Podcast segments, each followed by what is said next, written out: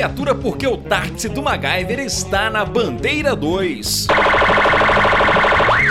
Na cidade de Cláudio, a PM passou o cerol num boca aberta que conversou demais. Quem é o cantor? A aventura foi na Praça Levi Vitói, no centro, onde tarde da noite um grupo de Zé Ruelas fazia farra. Cambada de Zé Ruela. O sargento Comercindo acabou com a patifaria mandando geral ir pra casa. Chame daqui! Chame daqui! Um golfe com som no talo foi guinchado e o dono ainda levou uma multa. Mas um popular ficou bravo contra a ação policial. Muito nervoso. O Orelha Seca de 26 aninhos desacatou a PM. Falou comigo? Apontou o dedo na cara dos meganhas e falou que não sei o que, não sei o que, não sei o que. Falou comigo? E que não sei o que lá, não sei o que lá, não sei o que lá. Fala o que você quer de uma vez, caralho. Não foi uma atitude muito inteligente. Vagabundo, bandido, é tratado com firmeza. Os homens da lei levantaram sua capivara e descobriram que ele era um ladrão que deveria estar em casa cumprindo prisão domiciliar. Vai ser burro na cadeia, velho! O linguarudo que se caguetou apresentava sinais de embriaguez.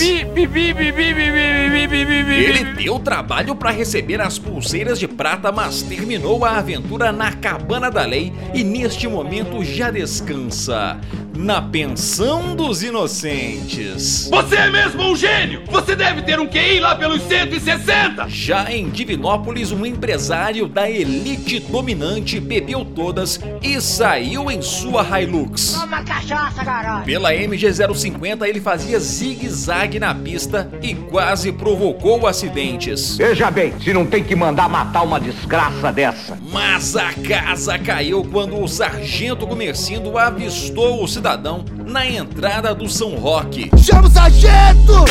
O Fibão de 40 anos desceu da Hilux embriagado. O que eu bebi? Não é pinga, não? Não é cerveja, não? Tomei na cerveja. Ele ficou bravo quando soube que seria preso. Muito nervoso. Ameaçou os PMs dizendo-se um homem muito influente.